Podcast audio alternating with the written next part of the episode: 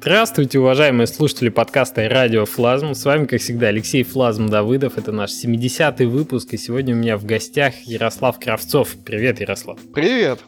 О, как бодро. Да, да, я весело Ярослав, бодр. Да, да, да. Ярослав у нас был, страшно вспомнить, мы сейчас вспоминали, почти два года назад, в июне 2014 года в гостях, в 32 выпуске, как молоды мы были. Вот, и там мы долго и подробно говорили про творческий, так сказать, и жизненный путь, и про те проекты, которые были раньше, а за эти два года много интересного произошло, и, в общем-то, вышел отличный такой открытой разработки проект на Game Jam Kanobu 2016, э, Smash Bash, да, ну, произношение мы еще отдельно обсудим.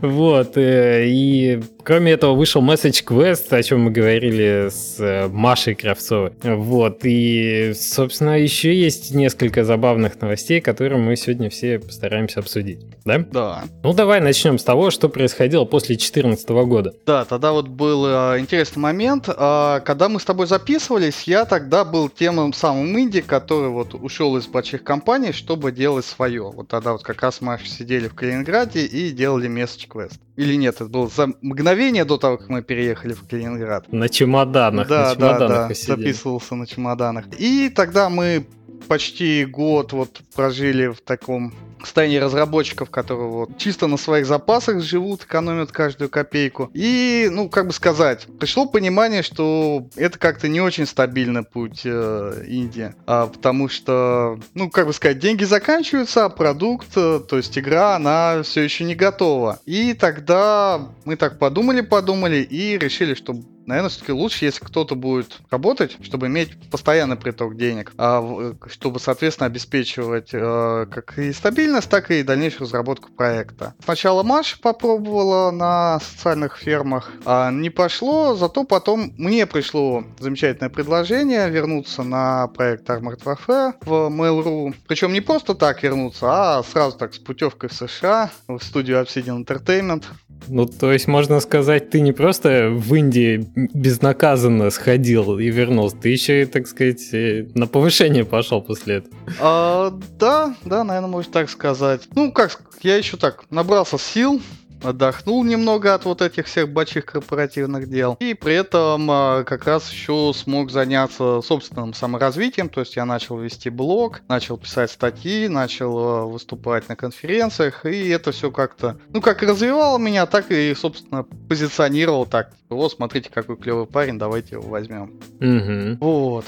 И, ну да, вот все-таки подходя к э, истории Smash Bash, вот мы делали Message Quest, то есть после того, как я вышел на работу, у нас вообще все пошло гладко, потому что денег хватало не только, собственно, на существование, но и на плату аутсорса. То есть то, что мы вот, ну, никак не могли сделать сами, ну, например, перевод на а, европейские языки, да, да, да, то, то мы заказывали и, собственно, в ус не дуля. А тем самым мы довели проект до релиза, то есть Message Quest вышел, мечта случилась, и для меня, да, и для меня это открыло понимание, что это вполне такой рабочий pipeline, когда я основное время работаю на большой серьезной работе, но это мне дает ресурсы для того, чтобы делать свои маленькие инди-проекты. Но вот при этом как бы опыт уже создания игр большой, поэтому, ну, я уже понимаю, как сделать игру за, скажем так, меньше года разработки. Как вот не уйти в эти самые безумные 3, 4, 5 лет разработки, как это бывает у некоторых начинающих О, да. разработчиков, да. Так что вот так и начали. Ну, хорошая, стабильная система, конечно, когда, когда есть приток денег. Самое главное, что тебе это позволяет не выгорать эмоционально, потому что, ну, ты знаешь, что, да, окей, ты если устал от проекта своего же, ты можешь его отложить еще на э, месяц, например, да, и ни, ни, никто тебя не гонит сильно, потому что тебе есть где жить, тебе есть что есть, и, в общем-то, ничего страшного не происходит. Мне кажется, еще от этого качество проекта твоего pet project выигрывает, потому что он, он рождается занимается, там, знаешь, э, не с целью там заработать на нем, да, то есть KPI вот эти не давят на, на качество. Ты можешь себе позволить сделать вот таким, каким ты его хотел бы увидеть максимально. Да, да, причем, а, поскольку я сам, по сути, сам себе инвестор, то у меня нет каких-то внешних финансовых зависимостей и обязательств. То есть не просто заработать, а заработать, чтобы там отдать как-нибудь страшным людям, которые очень хотят деньги обратно, да еще и с прибылью. Ну, да, еще лопату тебе показывают часто.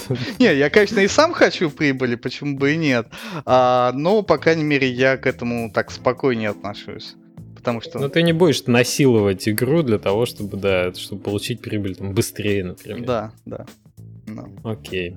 И расскажи еще про Message Quest с своей стороны. То есть мы с Машей довольно подробно обсудили то, что было э, на аутсорсе произведено, и вообще там разные моменты, эмоциональные релизы и так далее. Но почему вот ты как разработчик, как программист, да, вообще не только программист, научился на этом проекте? Ну вот, знаешь, наверное, самое основное, чему научился, это вот то, что я рассказал, этот вот путь, как делать. Потому что... От начала да, до конца, и, да? да, второй момент, вот, собственно, связанный как с аутсорсом, так и с возможностью оплачивать какие-то внутренние труды команды. То есть, когда вот был просто момент на том же месте квесте, когда мы с Машей думали, так, все, у нас нету вот вообще никаких средств, поэтому будем делать только то, что можем сами сделать. Типа, можем ли мы вдвоем сделать игру? При этом мы там, типа, рисовать полноценно не умеем, программировать полноценно не умеем, много всего не умеем. И, ну, да, понятно, что нет, мы так не сможем. Нам нужны другие люди, которые будут нам помогать, и нам надо уметь им делегировать задачи. И лучше это, конечно, если это не на энтузиазме, а на каких-то договорных условиях. И сейчас я также и к Smash Bash отношусь. Я понимаю, что программист на самом деле из меня никудышный. То есть за, конечно, все то время работы с Message Quest я поднаторел в Unity. То есть если вот вспоминать, когда Smash Bash только начинался на Games Jam Kanobu в 2014 году, я тогда в самом начале этого джема открыл Unity, по сути,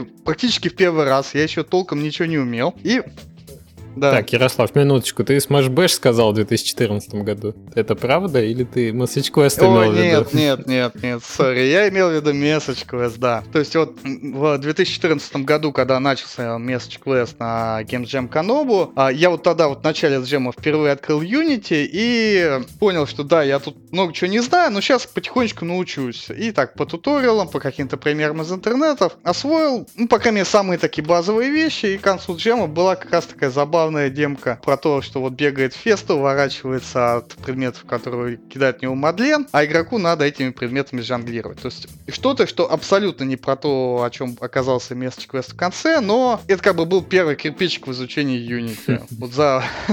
И вот за вот эти годы я, конечно, поднаторел, но все равно с профессиональными программистами не тягаться, и вот тут как раз вот это главное понимание, что мое это все-таки скорее game design, какие-то механики, level design. Ну, правда, в Message Quest нет level design а. Поэтому вот э, на Smash Bash я как раз, да, я пишу дизайны, я делаю уровни, а, соответственно, рисуют и программируют те, кто умеет это делать. Ну, это замечательно, я считаю. Мне кажется, вот э, момент, когда ты приходишь к тому, что тебе надо делегировать, ты учишься делегировать, и у тебя получается это делать эффективно, это такой скачок качественный для любого разработчика и для качества его продуктов, которые получаются на выходе. Потому что до тех пор, пока ты все пытаешься делать сам, ты не можешь выйти из э, вот, вот этих ограничений гаражной разработки. А когда ты привлекаешь профессионалов на разные эти области, вот и начинает, начинает значительно повышаться э, уровень финального продукта. Ну, по моим наблюдениям. Да, но при этом вот возникает такой конфликт собственной самооценкой. Типа, да как так? Неужели я плохой художник? Типа, неужели я плохой программист? Неужели я вообще ничего не умею, и мне теперь надо это все раздать? Ну, то есть, вот если это как-то так себе проработать и понять, что это нормально что-то не уметь и отдавать это тем, кто умеет, то, ну, действительно, такой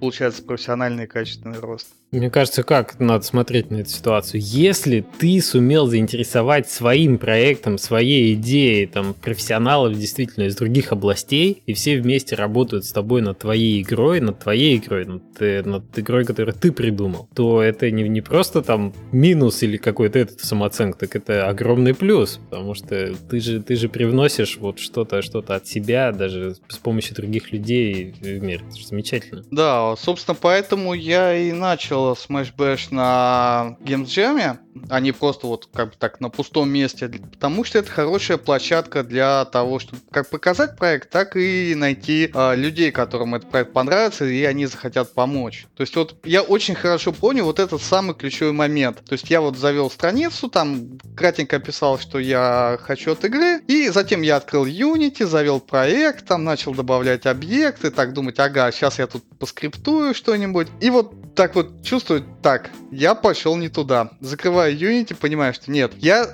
вот у меня же проекта еще толком ничего нет, есть только какая-то абстрактная идея, типа вот была такая-то хорошая игра, хочу сделать такую же современную. И я понимаю, что нет, слишком абстрактно. Я вот как дизайнер лучше буду писать дизайн этой игры, чтобы хотя бы понять, что я хочу сделать. Ну вот, а и это может привлечет тех, кто скажет, о, здорово, мы тоже хотим это делать. И оно так и случилось. Угу. Ну, расскажи тогда про сам процесс, про вот эту открытую разработку, потому что я наблюдал не, не просто, ну, скажем, внутри-то, конечно, команды я не был, я со стороны наблюдал, но твой проект, он э, привлекал внимание, вот, я следил за тем, как это происходило, и мне кажется, это отличный прецедент того, как силы, скажем, сочувствующих наблюдателей а, привлекаются и реально изменяют там внешний вид проекта или направление, куда он развивается. Это очень интересный прецедент, мне кажется, для, для слушателей. Да, у меня, ну как, у меня все началось с идеи, что дай-ка я вот все то, что думаю, буду просто писать. Вот то, как я бы писал дизайн куда-нибудь в стол,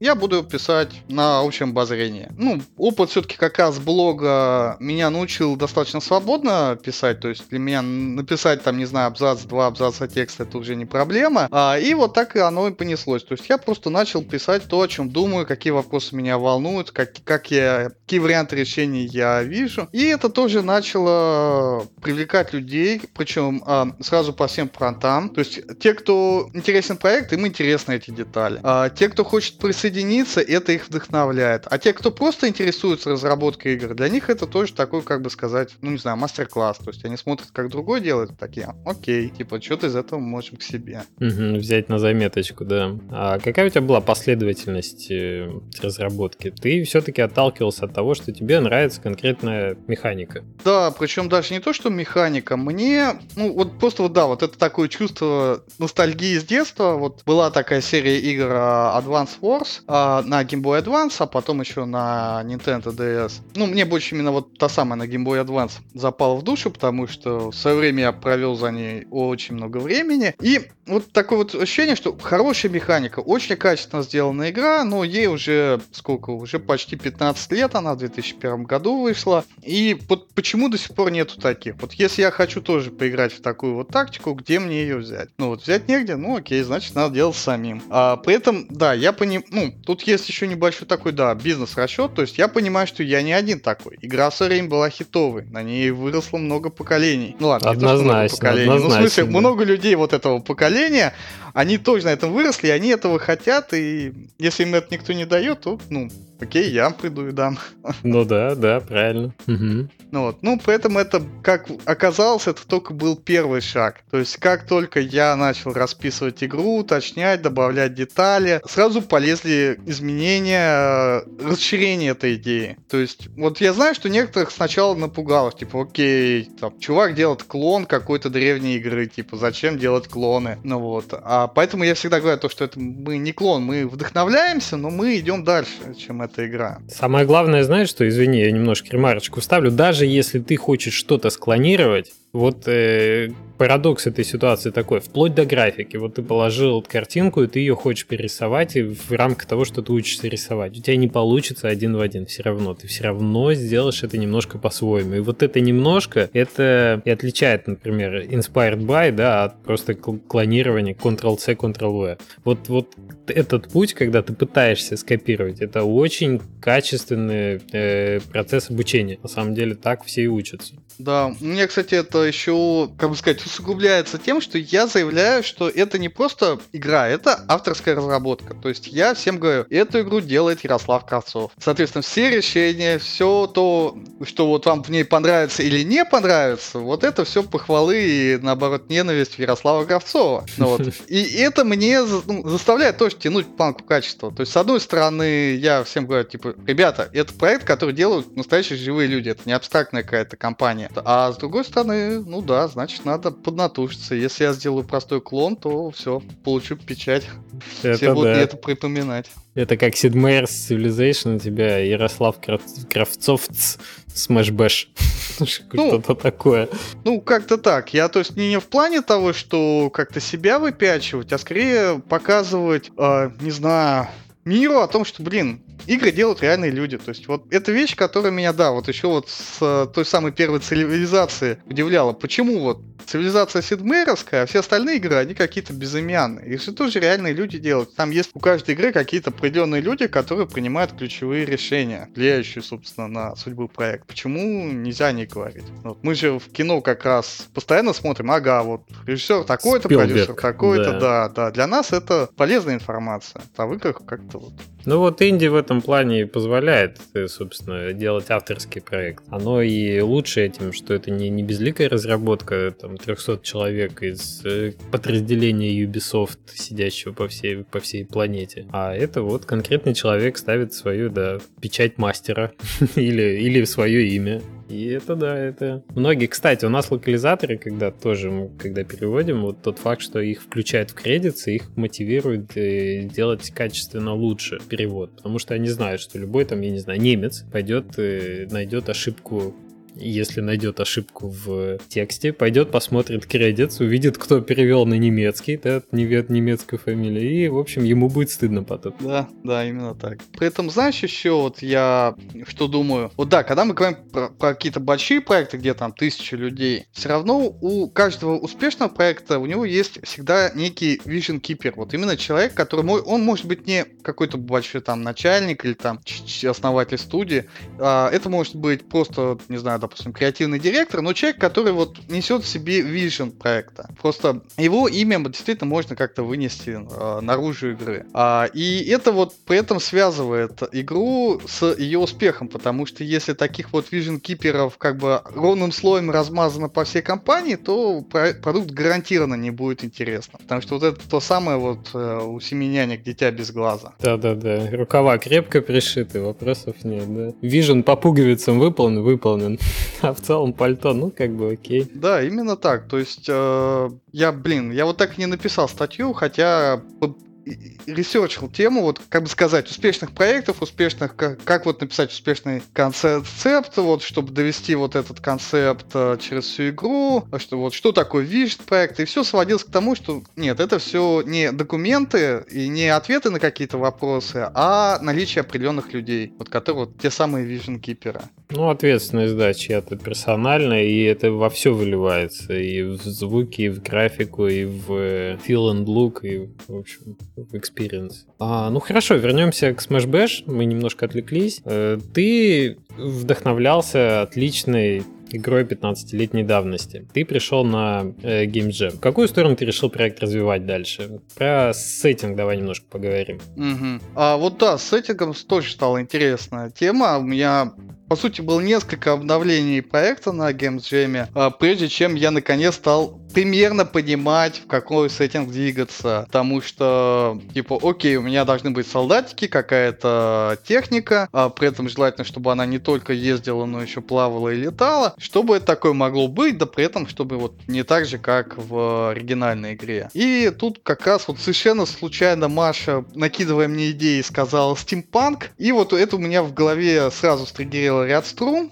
и понеслось. Ну, то есть, да, я решил отталкиваться от э, идеи стимпанка, но это, да, пока звучит еще абстрактно. Ну, я посмотрел примеры, я посмотрел вот замечательное аниме Steamboy, которое, mm-hmm. по сути, вот такой референс, как что может работать в стимпанке, какие там могут быть юниты, там очень много а, военных юнитов показано, причем как вот пехоты, так техники, так и летающих юнитов. Вот, такая тема. И дальше пошел следующий сдвиг, когда вот у меня художник, Женя Юдин, предложил тему, а чтобы нам, например, не попробовать еще дизель-панк. Ну, то есть, когда вот идет речь о том, что ну, вот у нас есть одна армия, которая парапанковская, и против нее другая армия, ну, что их не просто цветами различать, что это там, не знаю, синий, а это красный, а как-то еще более интересно, артово. И да, на- начали развивать эту идею, что типа стимпанк против дизель-панка.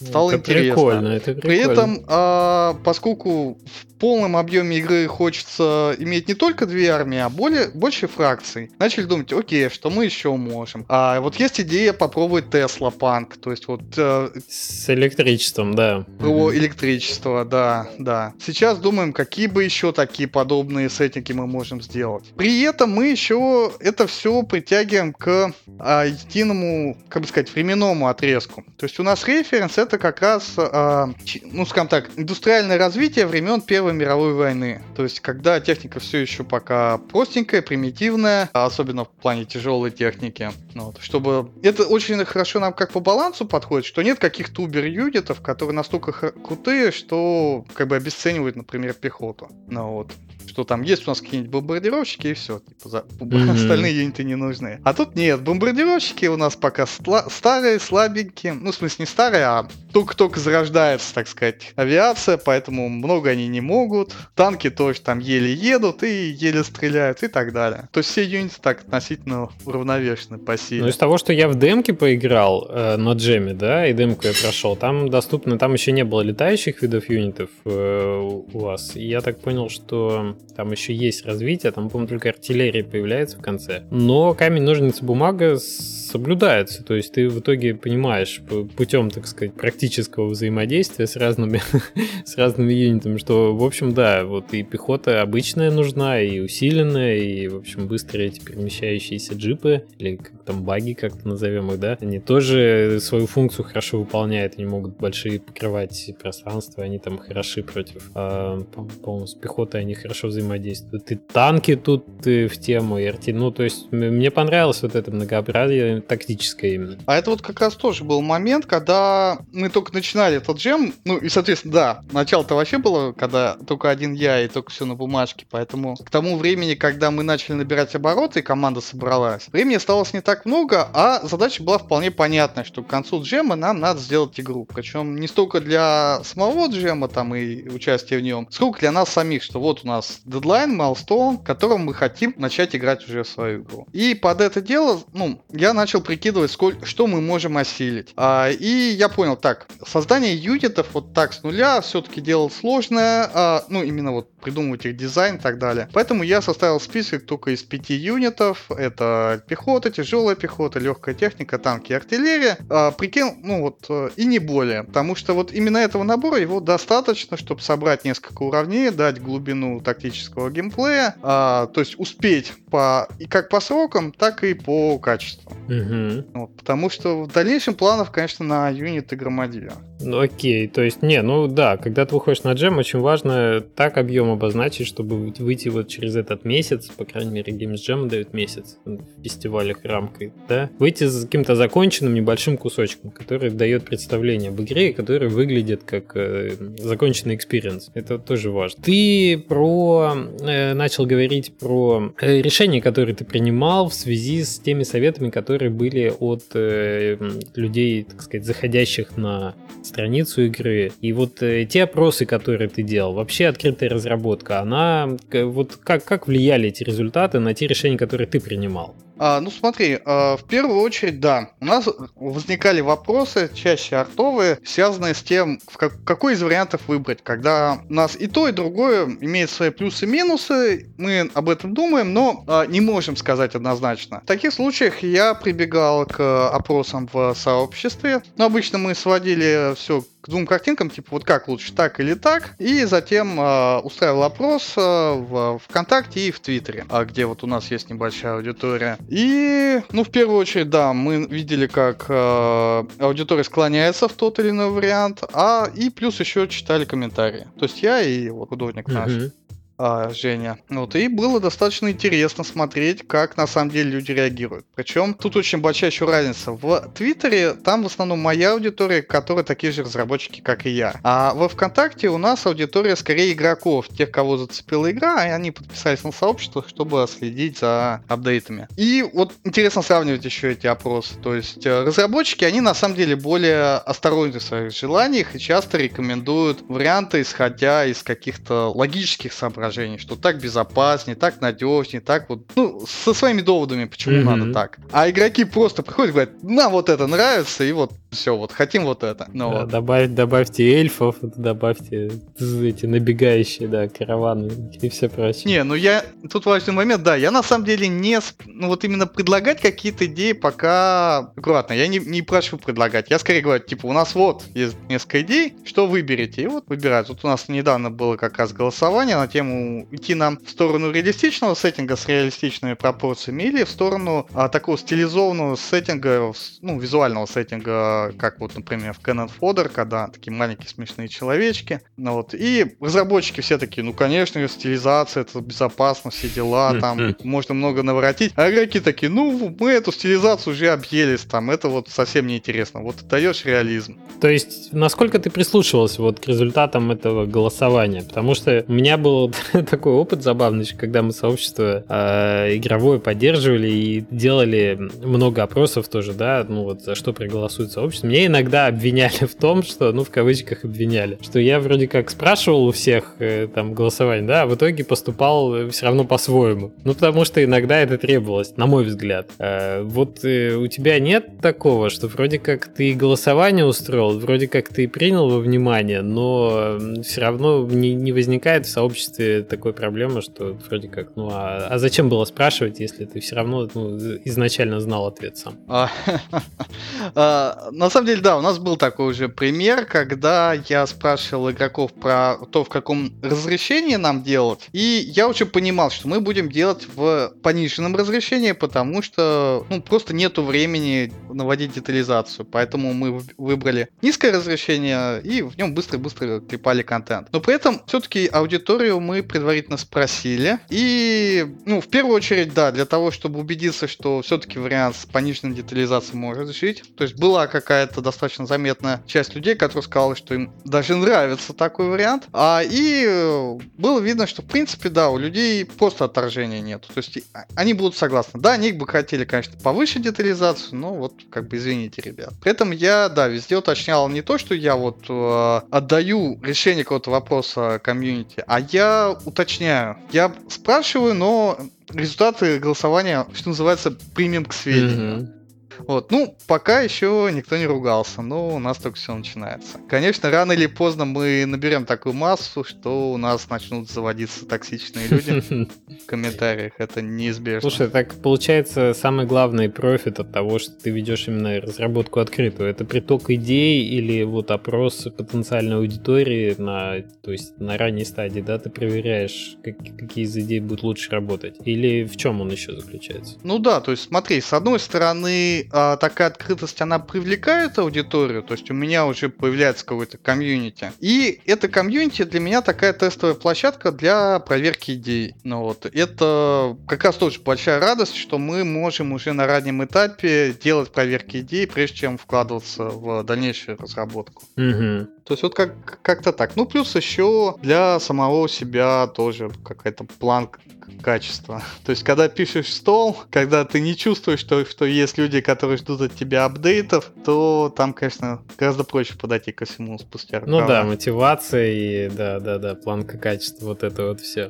Хорошо, расскажи про то, как ты видишь жизнь проекта после Game Jam. Это важный этап, мы тоже со Скрабгардом его проходили, он дает пинок, он дает э, задел, чтобы сделать вот, вот эту играбельную демку, ты там получаешь какие-то летсплеи, ты получаешь proof of concept, чтобы дальше работать. Но впереди долгая дорога там до релиза. Как ты себе это видишь? А, ну, смотри, тут по датам очень хорошо получается, что вот только заканчивается Games Jam, так уже на носу DevGam. А я по опыту того же Message Quest знаю, как важно показывать игру на DevGam и подобных конференциях, как на шоу-кейсах, а, так и в каком-то просто личном общении, контактах. Поэтому вот все, мы, по сути, вот нет времени на раздумья, мы сейчас двигаемся в сторону DevGam. При этом еще тоже такой момент, что пока мы были на Games Jam, я сознательно все материалы, все, все надписи в игре держал на русском языке, чтобы вот целенаправленно позиционироваться то- только на российской аудитории и, не дай бог, случайно не вылезти на западную, потому что ну, не было сил еще саппортить, соответственно, западное комьюнити. Но сейчас как раз к DevGam мы готовим а, перевод игры на английский, подготовку материалов, э, группа в всех социальных сетях для того, чтобы к Дивгаму и, соответственно, в целом начать выходить на международную арену, сообщать людям, хе-хе, вот мы такие красавцы. Угу. А дальше? А, да, дальше White Knights. Ну не, ладно, это я шучу. А, в целом идея какая? Нам, к счастью, достаточно просто делать а, контент и геймплей, то есть нам достаточно вот сделать эти самые базовые кубики, то есть это юниты, это тайлы террейна, а, это вот базовые правила боя, которые у нас уже по сути есть. И все, дальше мы уже можем, что называется, э, понасобирать разного, разных уровней, и вот, пожалуйста, уже сколько-то часов геймплея готово. Поэтому э, ориентир э, набрать вот этих кубиков и набрать уровней из них где-то к осени, и осенью уже целиться на то, чтобы э, выходить в ранний доступ на стиме. Вы слушаете «Радиофлазм» — подкаст о независимой разработке игр. По-русски. То есть, опять же, то есть уже сейчас я, по сути, в раннем доступе, потому что уже выложил игру, уже можно в нее играть, уже можно писать комментарии. Но вот есть идея просто это уже переводить на более серьезные рельсы, то есть э, не где-то там у себя на сайте, а уже на нормальной серьезной площадке. Но также, то есть мы постоянно обновляем игру, постоянно призываем игроков на нее смотреть и по отзывам вносим изменения и так улучшаем до тех пор, пока не решим, что окей, теперь можно релизить. И там когда-нибудь, я думаю, что, наверное, это уже будет где-то 2017, скорее даже где-то середина 2017, будем тогда думать и о выходе на планшеты, то есть на мобильное устройство. Ну, точнее как, мы уже сейчас думаем об этом, то есть мы когда дизайним интерфейс, мы его дизайним на самом деле под управление пальцем. То есть как, у нас нет такого, что типа правая кнопка мыши может что-то такое делать, важное для геймплея. Чего не может левая, да. Да, да. То есть, получается, ранний доступ э, рассматривается как процесс, да, как, как этап, на котором можно обкатать проект, а основная платформа это все-таки мобильная? Ну, я думаю, что да, потому что а, вот эта самая мечта, она же родилась как бы с мобильных платформ, где была эта игра, вот это Game Boy Advance, это же мобильная платформа. Mm-hmm. И также хочется ее дальше и донести до мобильной платформы. Ну, при этом я понимаю, что и на Steam тоже таких игр пока не хватает хватает именно этого жанра. Но, с другой стороны, я сейчас вижу, что я уже не один такой. То есть, как только я начал заниматься этой игрой, я сразу начал узнавать, что нет. Как бы сфера работает, и хорошие мысли приходят в голову сразу многим людям. Поэтому вот уже недавно вышла игра Warbeats, э, которая, ну, она на самом деле по своим механикам практически вот а, очень похожа на Advanced Wars. То есть у них там по механикам отхождение минимально. Ну, зато со своим визуальным стилем и очень приятным интерфейсом. Мне вот он прям так от души понравился по своей удобству, нативности освоения. Да, как я в Твиттере написал, все это место пусто не бывает, это точно. Да, да. И, ну, это-то ладно, это ребята, оказывается, уже 4 года делали эту игру, и вот просто наконец-то доделали тоже такая вот затянутая инди-разработка. А, ну, подтягиваются крупные разработчики, например, Mika Mobile, создатели такой вот игры, в которую я тоже люблю всем сердцем, а Battle Hearts, а, они делают сейчас игру Lost Frontier, которая тоже, по сути, Advanced Wars в сеттинге Дикого Запада. Mm-hmm, mm-hmm. Ну, в общем, оказывается, да, действительно много-много кто скучает по Advanced Wars и хотел бы видеть на мобильных такую механику. Это хорошие, хорошие вообще рельсы такие, когда старые-старые игры, которые все любят с портативных консолей Nintendo, в частности, переносятся так или иначе на, на мобильную платформу. Таких все меньше уже прецедентов остается, которые можно раскопать. Хорошо, то есть получается, что мы, мы про ранний доступ говорили. Просто предыдущий подкаст, он еще не вышел на текущий момент. Мы как раз э, говорили с Сашей Протасени про The Tribe, и там тоже ребята хотели идти в ранний доступ. И мы с э, Александром обсуждали вообще необходимость вот этого этапа раннего доступа, потому что мне на текущий момент он, э, ну, лично мне, да, мое мнение, что не, не всегда он кажется оправданным например. Потому что он, с одной стороны... Ну, то есть, ну, для разработки это, безусловно, дисклеймер, что, ребята, я не все закончил, мне нужна ваша помощь, я хочу, во-первых, чтобы вы меня, может, поддержали финансово немножко, с другой стороны, чтобы вы мне помогли игру закончить в том направлении, в котором я хочу. Э, все, все знают, да, что, например, э, игра в, про подземелье в рисованном стиле Darkest Dungeon, да, конечно же, все знают, что для нее ранний доступ, может быть, и злую шутку сыграл, что начали, начали изменения быть там, может быть, не, не в лучшую сторону, ну, просто потому что они должны быть в раннем доступе. А часто сейчас в ранний доступ игры выходят в почти законченном виде, как как мы с Тринвелли, например, поступили, пытаясь э, допиливать их. Иначе, может быть, ты вообще можешь не увидеть продаж, и э, игроки предвзято уже относятся к раннему доступу в этом смысле. То есть, э, что, что, почему ты вот э, именно на ранний доступ метишься? Это источник дополнительного финансирования или это вот такой комфортный для тебя процесс допиливания и продолжения вот этой открытой разработки? Не боишься, что ты можешь э, как бы Steam как платформу немножко потерять из-за того, что в ранний доступ игра пойдет? Ну, давайте расскажу, как я себе представляю. Я на самом деле в раннем доступе ни разу не бывал. а, но мы, когда э, делали еще Message Quest, как раз думали про все это, и вот эти думки у меня сохраняются. Они все сводятся к тому, что если игра про контент, то это плохо в ранний доступ выходить, потому что игроки придут, увидят сырой контент, расстроятся, не расстроятся, но в любом случае, когда ты им говоришь, типа, а вот тебе релиз, им это уже не очень интересно, потому что они этот контент уже съели ранее. То есть мы вот, ну, Message Quest не отдавали, потому что, ну, смысл как бы второй раз играть в историю, только, типа, все баги пофиксены. Ну да, только без багов.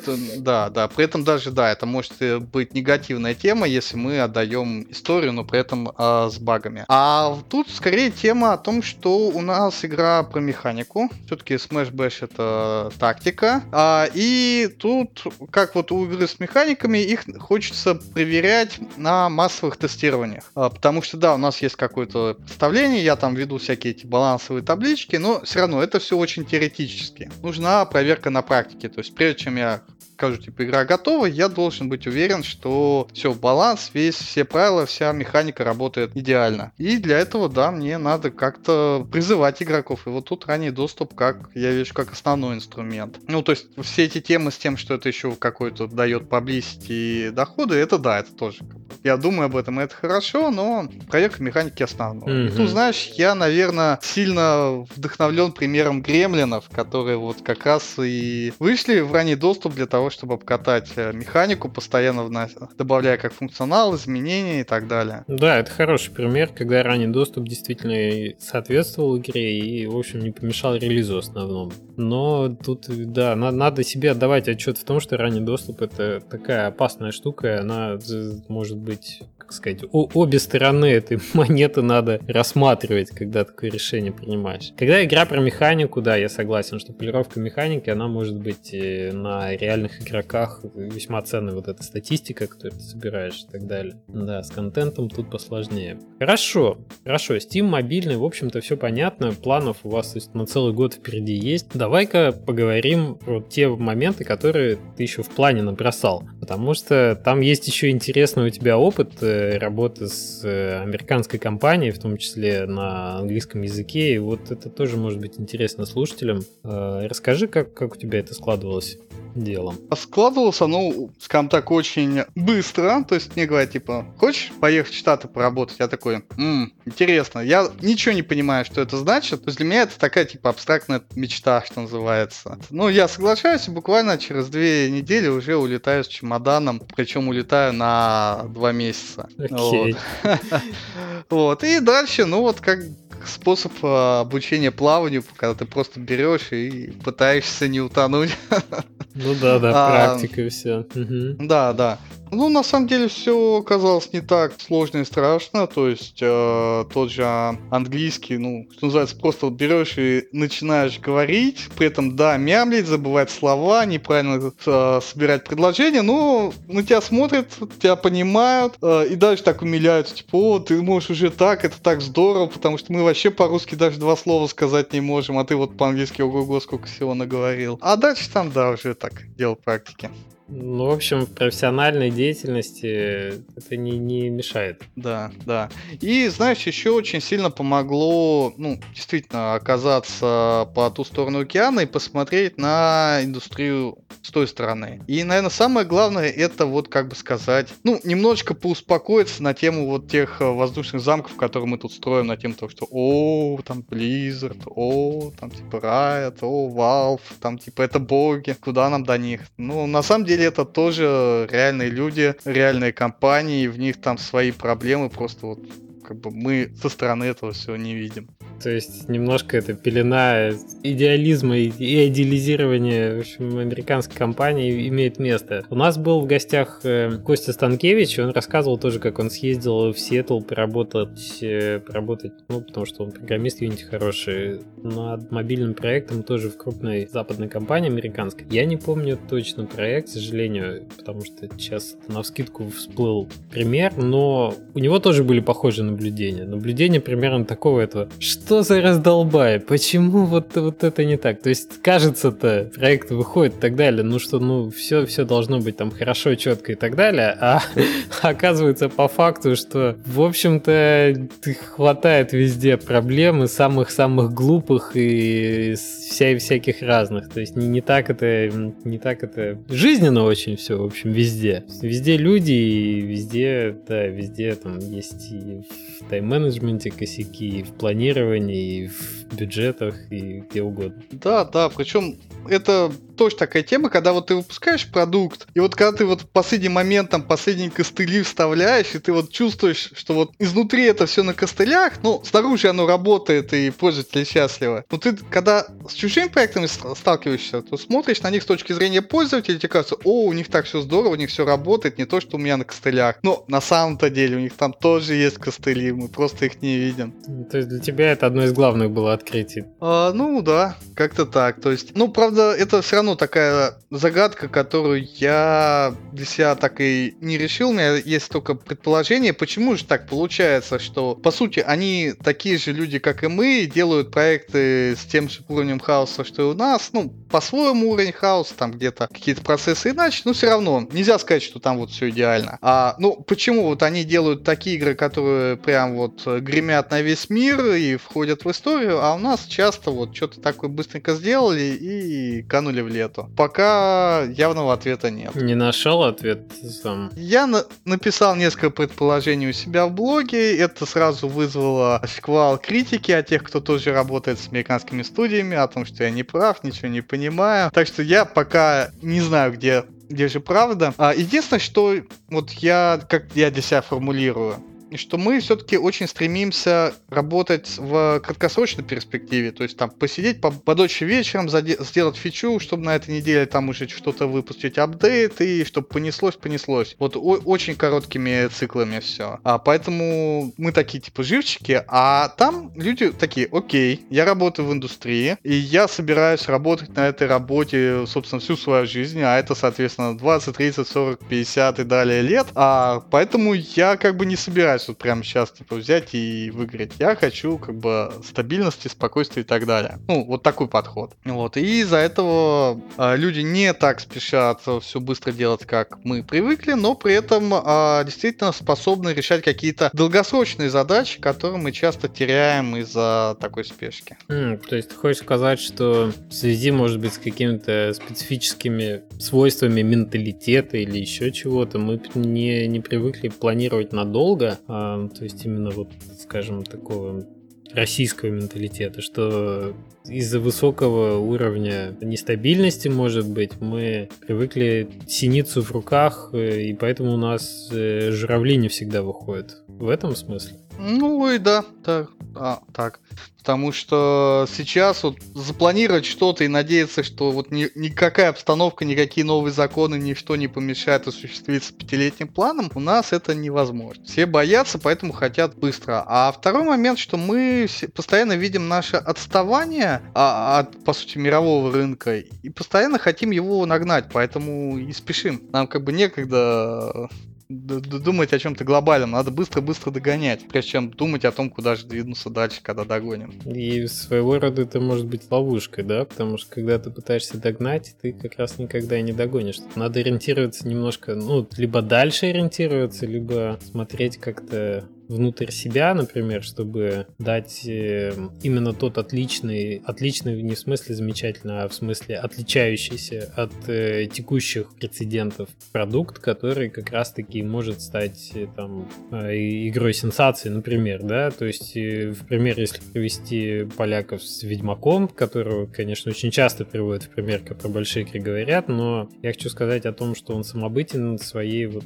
э, с польской колоритной спецификой спецификой, да, и явно, явно она родилась не потому, что люди ориентировались на, на то, что уже есть на рынке. А они научились делать игры и взяли, взяли вот свой восточноевропейский колорит за основу. Но при этом, конечно, в Ведьмаке сумасшедший просто уровень качества, просто огромное количество человек и часов положено в это дело, и экспертиза там который десятки лет. Надо понимать, что нельзя просто взять, как мем из Игры Престолов, нельзя просто так взять и сделать третьего Ведьмака, да. Для этого надо посидеть, как Марчин Ивинский, сначала на первых двух, а потом, может, что-то и получится. Да, да, именно так. Тут еще очень хороший пример, вот Маш любит его вспоминать, это аниме «Ветер крепчает», который рассказывает историю авиаконструктора в Японии времен а, Второй мировой. Да, замечательно, последний последняя работа Джибли. Да, да. Там как раз просто показывается история, что вот, типа, ребята, по сути, ну, не ребята, Япония начинает возрождать авиацию у себя, но при этом она понимает, насколько она безумно отстает от э, технологий немецких. То есть они смотрят и понимают, мы вот прям отстали, а нам надо вот сейчас взять и не то что догнать, а перегнать. И вот там вот эта вот вся идея, типа, а как же подойти ко всему этому, как же это все переосмыслить. Ну, вот. И что сначала конструктор едет на завод, да, немецкий, изучает все то лучшее, что есть в мире. Кстати, Япония отличный пример подала. Она ведь, э, ну, скажем так, э, полностью демилитаризировалась э, страна после Второй мировой войны, и во многих, во многих сферах, я помню, как нам в институте рассказывали на, на инженерных наших специальностях про патенты, как раз эти истории про то, как японцы сидели и вычитывали, значит, советские журналы про механи- по механике, про конструкторские какие-то, эти патентовали их, и, собственно, после этого, ну, я, я не хочу сказать, что в Японии ничего своего не раздали, это просто отличный пример того, что э, не зазорно взять то лучшее, что есть на текущий момент, и на плечах гигантов, как, да, как э, э кто там, Ньютон, по-моему, говорил, вот, уже, уже отстроить то что новое, что ты можешь привнести в это все. Зазорно изобретать свой велосипед. По-моему, Менделеев-то как раз... Э, нет, Ломоносов-то как раз, по-моему, говорил, что взять по-моему, достойнее взять чужую верную идею, чем защищать свою, свою ложную, что-то такое. У нас сегодня вечер цитат, извините. Да, но, но смысл это, смысл это не меняет, что, в общем-то, использовать то лучшее, что есть в твоей области для того, чтобы продвинуться дальше потом, это, это нормальная практика. Это правильно. Да, ну да, такой вообще вечер философии. Да, мы с тобой немножко... Ну это правильно, на самом деле это правильно. Это э, то, что между проектами должно случиться случаться, надо немножко порефлексировать на, над тем, какой, какой опыт ты получил, чтобы дальше скорректировать курс долгосрочно, то есть стратегически, чтобы двигаться уже в более правильном, может быть, направлении. Потому что для нас э, вот то, что там Scrap Garden тоже делался полтора года, и сейчас этот цикл заканчивается, и тоже мы проходили, да, и джем, и потом с публичной разработкой мы были связаны, и мы показывали игру в течение этих полутора лет на,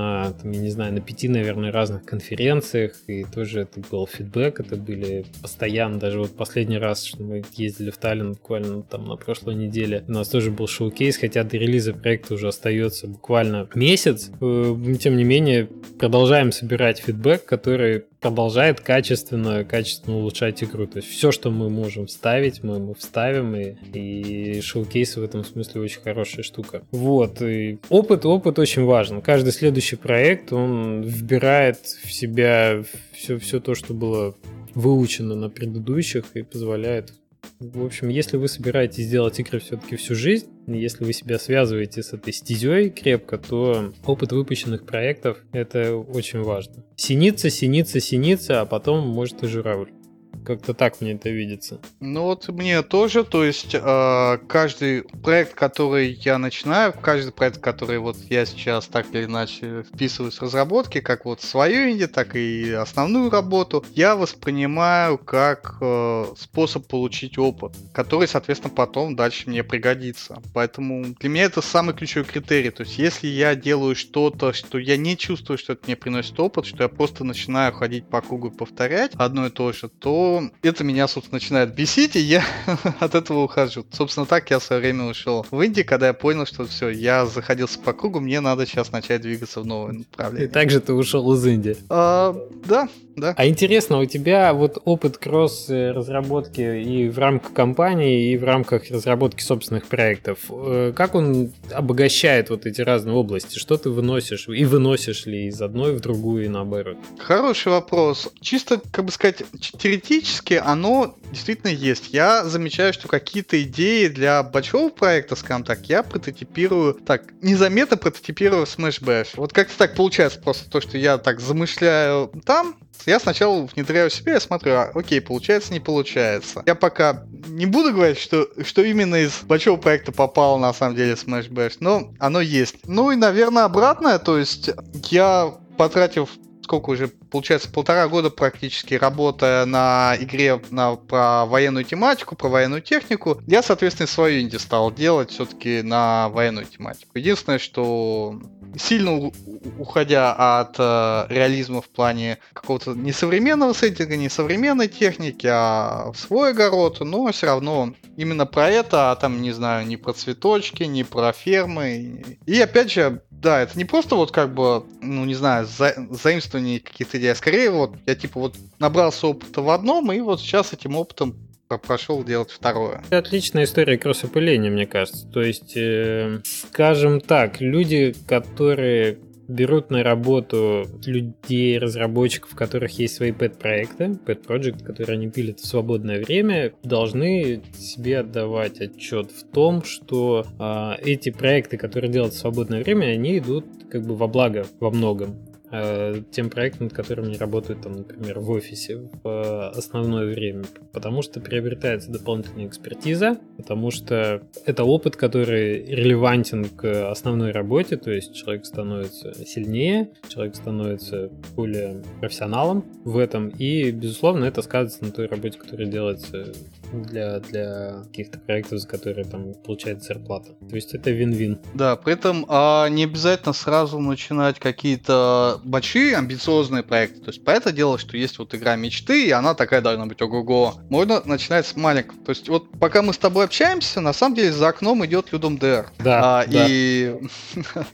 ты, ты, тысячи разработчиков делают свои игры, но делают их в тайм-лимите в два дня. То есть им надо уложиться за два дня. Это с одной стороны стороны ограничения, а с другой стороны это, как бы сказать, большое подспорье. То есть это проект, в котором ты не закопаешься надолго. Вот ты вот все, два дня закончились, все, проект тоже закончился. И это не съест много твоего времени, зато за эти два дня ты столько опыта получишь. Просто, просто вот. То есть я до этого, до того, как начать, собственно, делать Smash Bash, я э, участвовал в трех, по-моему, Людом Дэрах, если ничего не путаю, или четырех. Ладно, уже путаю. И каждый из них мне дал свой уникальный опыт, многому научил. И вот, ну да, наверное, самый ценный это навык, это умение уложиться в а, отведенное время, используя используя только те ресурсы, которые есть. А, в случае Людом Дэра я участвовал один, то есть это вот просто мизер ресурсов. Какой из меня ресурс? Не рисовать, не кодить не умею. А, а там еще музыку надо писать. Вот. Но это вот, да, бесценный опыт, и поэтому я всем тоже советую, если вот есть желание пойти в свою инди-разработку, при этом работая где-то на основной работе, то понимать, что на, тогда на инди-разработку будет очень мало времени, и надо уметь с этим временем работать. И самый лучший способ потренироваться это вот Людом Дэр. И вообще мне еще кажется, что опыт релизов, который был особенно в предыдущем месяце, да, когда мы DLC запускали на паровозы, это очень сжатое было. Там, там был Blitzkrieg, наверное, в течение трех недель такой по плотности возможности, которого не было последние там несколько месяцев. И джем позволяет вот ощутить, да, в такой в формате выходных, позволяет ощутить пол, полноценный вот этот кранч. А я, я еще не знаю, у кого игры разрабатывались без, без кранча, то есть так или иначе напрячься где-то в конце придется. Может быть, не напрячься вот так вот по времени физически, а ты бегаешь и а у тебя все горит, и ты ничего не успеваешь. Но напрячься с точки зрения, что вот ты понимаешь, что сейчас каждое твое решение, оно попадает, так сказать, в проект и будет увековечено. И поэтому ты так напрягаешь все свои ресурсы доступные, чтобы сделать это максимально хорошо, как ты можешь.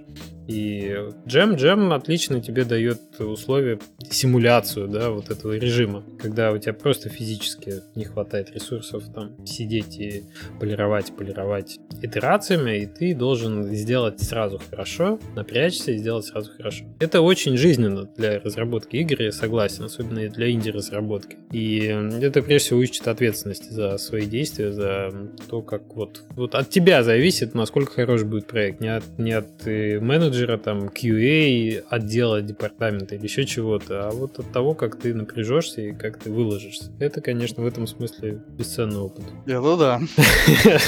Да, да, повесили немножко. Ну, слушай, ну мы с тобой замечательно обсудили самые разные темы. Ты как не придешь в подкаст, так мы с тобой не только, так сказать, по существу, но еще и, да, но еще и около игровые, около девелоперские вопросы затронем. Замечательно, надо тебя чаще звать. Да, А то раз в два года что-то это очень редко получается, мне кажется. Зови с удовольствием. И знаешь, мне кажется, имеет смысл как раз разговаривать не только про ну, конкретные кейсы, там, того, тот же, вот, не знаю, вот у меня Smash Bash. Ну, то есть до следующего какого-то заметного обновления Smash Bash еще пройдет довольно много времени, пока он там накопит каких-то интересных историй. Но всегда можно поговорить вот, да, там, какую-то будущем разработке, там, стоит ли нам идти на VR, там, особенно для маленьких инди, или это вот маленьким инди лучше идти на дефолт и делать 2D, или... Интересную ты тему поднял. Может, не будем ждать, стоит ли идти на VR инди разработчик? На мой взгляд, у меня вот две прям противоположные идеи. С одной стороны, надо просто вот нести сломя голову, потому что это просто будущее. Я вот а, благодаря Олегу Чумакову посмотрел, что же такое HTC Vive, а вот этот самый шлем да, от да, да, да, Valve. И это просто бомба. Это вот просто вот следующий уровень, после которого возвращаться обратно к этим а, играм на обычном мониторе уже как-то пресно и неинтересно. То есть вот туда надо просто сломя голову бежать, чтобы все-таки успеть заскочить на этот паровоз, пока там совсем э, все не забили. А с другой стороны, это офигенно высокая э, планка качества, высокие требования. То есть для того, чтобы просто сделать маленькую какую-то комнату, в которой игрок сможет поверить в нее, это надо неимоверное количество ресурсов кинуть. И для маленьких инди-команд это что-то невозможное. То есть вот я не знаю, только если они не придумают какой-то способ, как там хитро с тулзами там где-то как-то вот добыть ассетов. При этом все это сильно заоптимазить, чтобы оно не тормозило,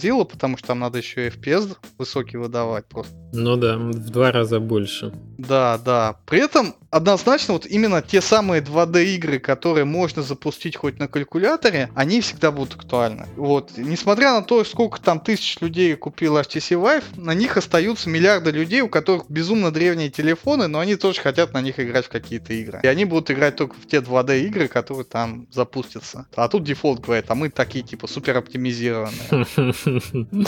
А как ты, в общем, э, принял ты решение, как тебе Defold понравился или нет? Сейчас я к VR вернусь, но просто раз про Defold говорил. Ну, вот мы как раз, да, вот в подкасте «Как делают игры» поговорили про Defold с Придюком, евангелистом, собственно, движка. Да, да, я слышал. А, да, но пока я не могу однозначно сказать, что там понравилось, не понравилось. То есть я думаю, то есть пока у меня Smash Bash на Unity и, ну, как бы сказать, высокие шансы, что он там будет оставаться, просто потому что команда ну, умеет делать на этом движке, а переход на новый движок э, это всегда какие-то новые риски. Но при этом, вот именно для себя, как разработчика, я на это смотрю. Да, были идеи, что может быть даже на этом Людом DR поучаствовать э, на дефолде. Ну, к сожалению, не сложилось, там просто появились ряд задачек, которые надо было сделать на выходных, поэтому это отменило мое участие. Но, может быть, в каком-нибудь следующем джеме или Людом DR я попробую попробую этот движок, тогда смогу уже как-то более компетентно сказать.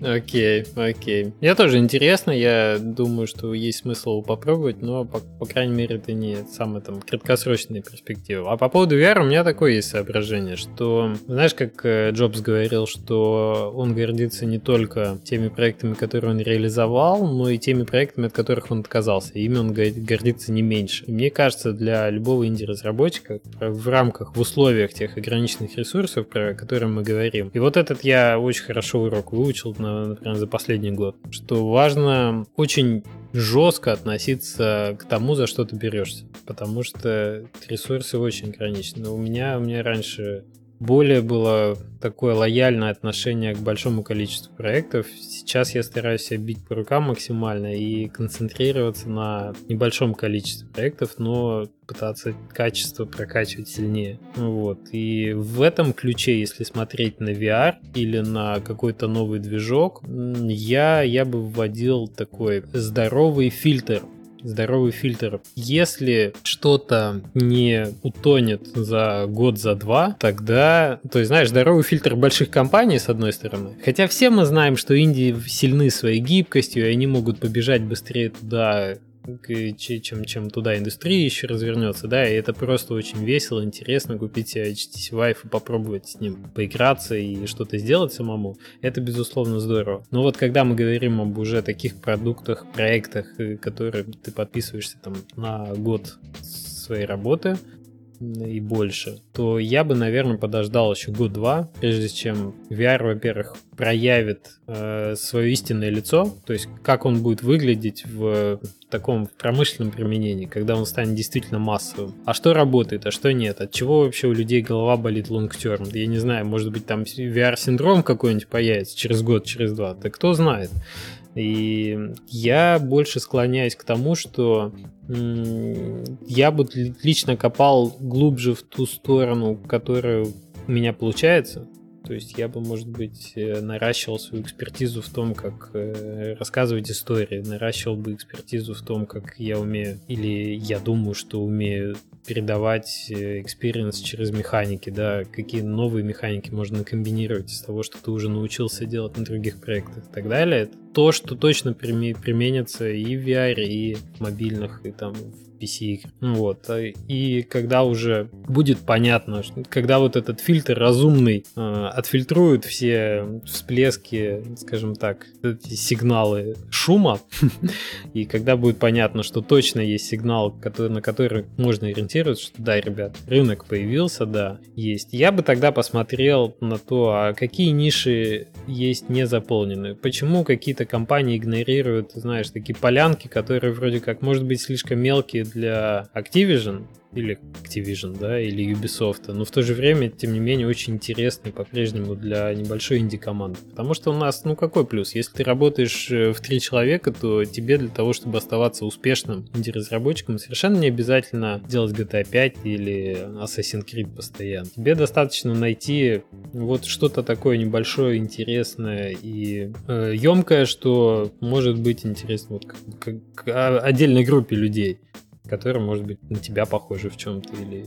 или ностальгируют по Advanced Wars, например. И я, я бы вот так поступил. То есть я посмотрел выживет VR или не выживет, и в какой форме он выживет, потому что явно будут изменения. Мы уже сейчас наблюдаем изменения э, через пару лет, и тогда нашел бы то, что хорошо гармонирует с тем, как я вижу разработку, что я хочу делать, и где еще никого, может быть, нет по той или иной причине и вот двигался бы таким образом это делал. Да, да, я прекрасно понимаю твой такой аккуратный скептицизм, потому что вот у меня вот прям сразу такая аналогия возникла с э, Кикстартером. А, ну, тоже примером, как можно, куда можно инвестировать, потому что, типа, о, хайп, о, там, клевые ролики, клевые обещания, а потом ждать вместо обещанных пол полгода, ждать два года и в результате получить совсем не то, что ты хотел. Вот у меня есть несколько проектов, за которые я в результате стал жалеть о том, что я их поддержал, потому что результат совсем не соответствует этому. И это меня как бы тоже так теперь учит быть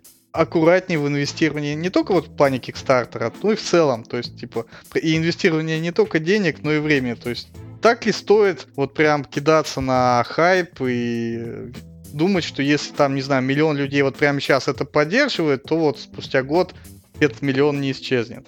Вот так у меня, например, случилось с консолью Уя, которую я как, как раз на Kickstarter поддержал, получил ее. И вот как бы, а где сейчас Уя? А тогда она там, ого-го, сколько людей ее поддержала.